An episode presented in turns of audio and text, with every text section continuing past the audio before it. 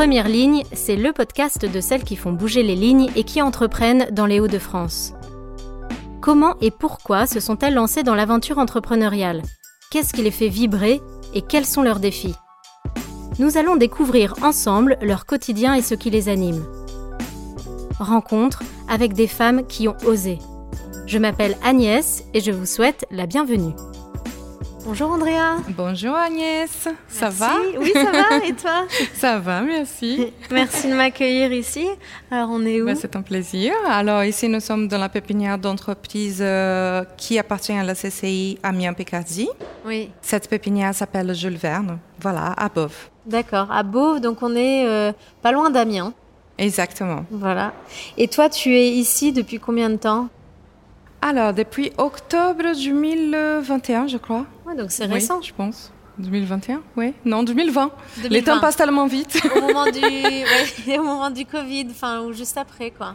Exactement, exactement. Et alors, c'est quoi ton entreprise? Alors, mon entreprise s'appelle Produits du Brésil. Ah, d'où l'accent en fait. Euh. Oui, les tout petits accents brésiliens euh, avec une touche de québécois. D'accord. Donc tu ramènes tes produits euh, du Brésil et tu les vends ici dans les Hauts-de-France? Exactement. Bah, pas qu'en Hauts-de-France, je les vends dans les 27 pays de l'Union européenne. D'accord, ok. On peut avancer pour euh, découvrir? Donc là, on, on est dans le hall. Euh, il y a plein d'entreprises en fait qui y sont hébergées. Tout à fait. Il y a à peu près une vingtaine. Hein. On voit ici les panneaux. Euh, il y a deux étages. Dans chaque étage, bah, du coup, il y a, je sais pas, une douzaine ou une quinzaine ah d'entreprises. Et c'est très sympa. Au rez-de-chaussée, nous avons les entrepôts. Et au premier étage, nous avons les bureaux. Quels sont euh, pour toi les avantages d'être dans une pépinière euh, en, tant que jeune entreprise? Bon, là, on va rentrer ici dans mes locaux. bah, il y a beaucoup d'avantages, euh, bah, notamment la synergie hein, entre les entreprises, parce que pas seulement ici dans la pépinière Jules Verne, mais la CCI possède plusieurs pépinières d'entreprises. On a vraiment cette synergie qui est très intéressante. Par exemple, là, on développe un produit en partenariat avec une entreprise de notre pépinière. D'accord qu'ils sont à Amiens Sud. Donc euh, voilà, c'est hyper sympa. D'accord. Donc là, on vient d'entrer dans un grand hangar. Oui. et c'est un peu comme si euh, tu avais un petit magasin avec plein de produits euh, brésiliens, puisque les, drapeaux. oui, ils le sont bien. partout. oui, à l'entrée là-bas, à l'autre là-bas, voilà, et les petits drapeaux. Alors, c'est quoi tes produits préférés du Brésil? Alors tous. Mais celui que tu, tu veux absolument faire découvrir alors, à des Français euh, ben, je, je, fais découvrir des Français notamment les pão de queijo, qui c'est des petits pains au fromage, parce que ça c'est un produit phare au Brésil. Ah, oui. C'est un produit sans gluten. Ah, Donc c'est un produit que tout le monde bien. peut manger. Et en fait, c'est la grande star au Brésil. Dès que les étrangers y vont, euh, l'une des premières choses qu'ils goûtent, c'est les pão de queijo, la tapioca, qui c'est à base de manioc aussi, pour faire de, de crêpes salées au sucré, parce que les goûts est neutre, sans gluten et sans lactose. Ah également, bah, le guarana, qui est euh, ah soda brésilien, qui est très très connu à l'étranger également. Qui donne de l'énergie. Euh. Exactement, c'est à base de la petite baie de guarana qui pousse en Amazonie, euh, voilà. Donc ça fait une belle combinaison ces trois produits. Alors toi, le Brésil te manquait tellement que tu l'as fait venir ici dans les Hauts-de-France Ou bien comment ça s'est passé? Oui, c'est tout à fait ça. En fait, je faisais euh, plusieurs kilomètres juste pour acheter quelques sachets de farine, de farine de manioc ou euh, d'autres sortes de farine. Je faisais euh, plus de 150 kilomètres en fait pour aller à Paris en région parisienne pour acheter. Donc, aller-retour, bon, bah, dans un moment donné, je me suis dit, bah, c'est pas possible. Qui, chaque fois que je vaux trois paquets de farine, je dois aller à Paris, etc. Et euh, le fait que les gens ont commencé aussi beaucoup à me demander euh, les produits dû au fait que j'avais un site de recettes brésiliennes euh, où j'apprends les français à cuisiner brésilien qui s'appelle recettes au pluriel du Brésil.com. Qu'on trouve encore aujourd'hui Qu'on trouve encore aujourd'hui avec la chaîne YouTube qui va avec. Ah ouais, ok.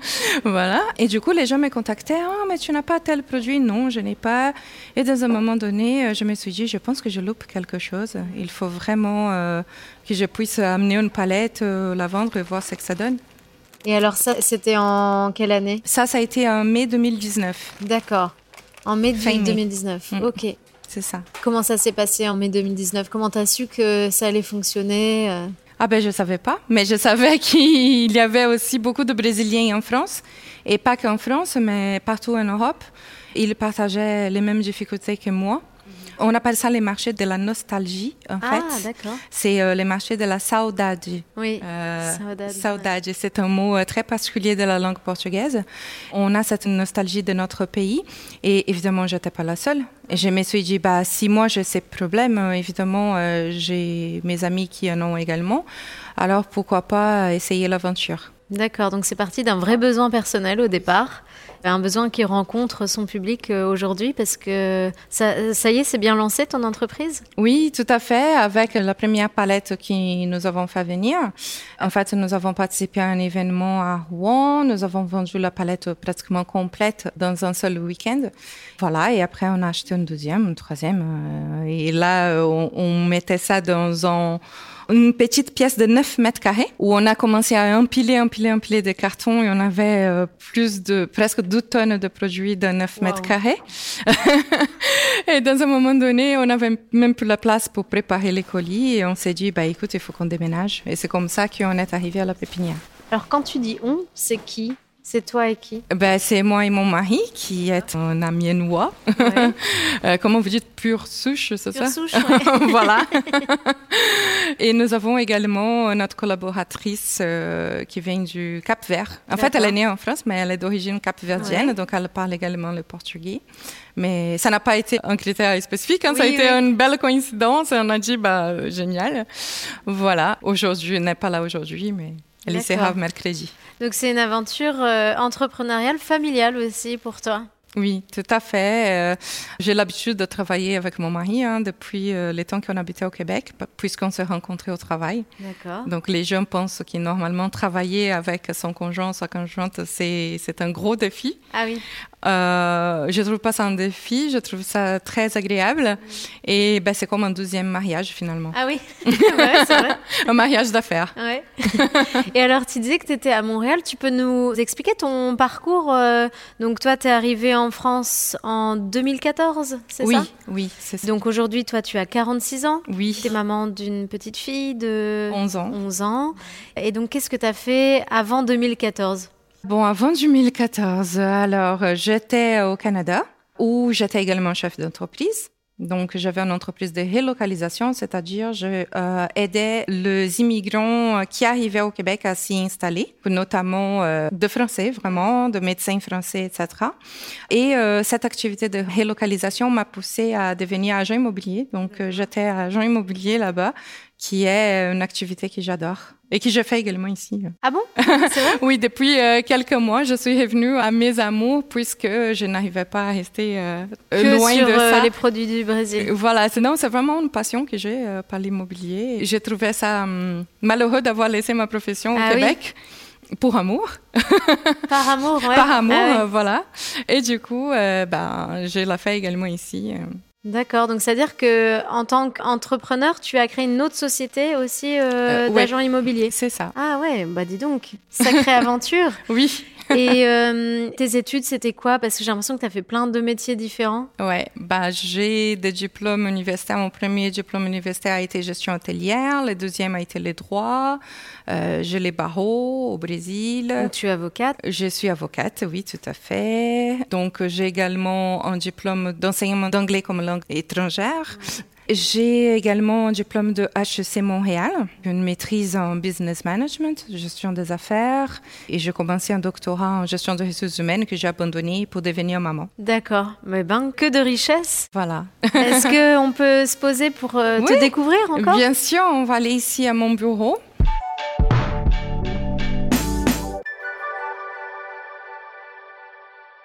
Andrea, je me demandais comment toi tu te décrirais en trois mots? Oula, peut-être euh, euh, très créative, euh, très dynamique et surtout très franche. Et très souriante, je pourrais ajouter. Oh, oui, merci. T'as quand même une vraie fibre d'entrepreneur. oui. Parce que tu as déjà beaucoup travaillé dans des domaines très différents. D'où ça te vient, cette fibre-là? Ah, je pense que c'est de mon père qui a toujours été entrepreneur. Il Voilà. faisait quoi alors? Ben, mon père, il avait deux commerces de, il a déjà eu des restaurants. Et la dernière chose qu'il a fait avant sa retraite, c'était des commerces de réfrigération. C'est parce que c'est comme ça qu'on dit en français? Ben, de frigo, congélateur, etc. Voilà. Est-ce que petite, tu as un moment marquant où tu t'es dit, bah, moi, je veux faire comme mon père, je veux créer différentes choses ou euh? ben, en fait, euh, les gens rigolent toujours parce que j'ai dit que mon première entreprise, je l'ai ouverte à l'âge de 9 ans. Ouais. Un partenariat euh, ben, associé à la femme du ménage de mes parents. Ah bon C'est-à-dire Oui, parce que la dame qui travaillait chez mes parents, qui est la femme du ménage, ben en fait, euh, elle faisait un Mr Freeze qui était euh, délicieux. Ah très qualitatif. Et euh, je lui ai dit, bah, écoute, euh, si tu les fais, on va les vendre dans les voisinages. On fait ça 50-50. Moi, j'achète les ingrédients. Perspicace. voilà. tu fais le, le, produit et je les vends. Et on partage, euh, voilà, les profits. On peut dire en effet que ça vient de loin, cette fibre entrepreneur. Tout à fait. Depuis toute petite. Et qu'est-ce que tu aimes, toi, dans ces projets que tu lances comme ça? Euh, ben, Je pense que c'est le challenge, vraiment. Euh, c'est un peu comme euh, quand on trouve euh, un nouvel amour. Hein. Il y a tous les frissons, euh, cette envie que ça puisse réussir et que ça puisse aller plus loin. voilà. Donc, chaque fois qu'on a une nouvelle idée ou qu'on lance une nouvelle chose, ça me fait ressentir à nouveau les petits frissons du défi, etc.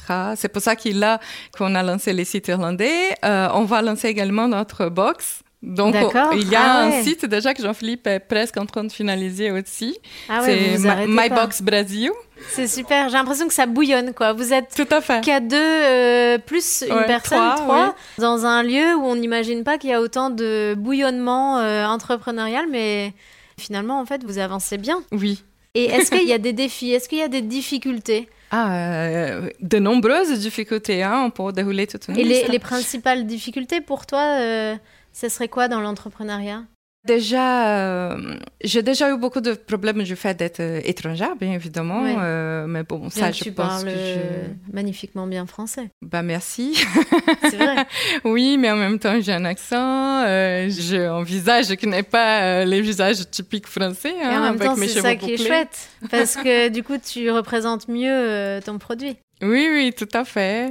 Mais sinon, bah, pour produire du Brésil, il y a plein de difficultés, hein, notamment avec le Covid, les problèmes logistiques. Parce que oui, l'e-commerce s'est beaucoup développé, mais avec lui, euh, avec les Covid, euh, sont venus également les problèmes euh, logistiques. Donc, euh, les prix du transport maritime euh, qui a été multiplié par trois, euh, voire dix, dépendamment des destinations. les transports routiers également, qui est, le prix est très élevé maintenant, en plus avec la flambée de du pétrole euh, et tout ça. Même au, au, niveau des livraisons, pendant les confinements, qu'on a quand même assuré nos livraisons pendant les confinements. Nos clients ont beaucoup apprécié cela. Bah, il y a des défis à chaque étape, hein, euh, mais il faut pas se laisser euh, abattre. Abattre également, merci. Comment tu gères toi euh, travail et famille? Parce que du coup tout est un peu mélangé finalement. Ah, c'est pas évident, c'est clair. Hein.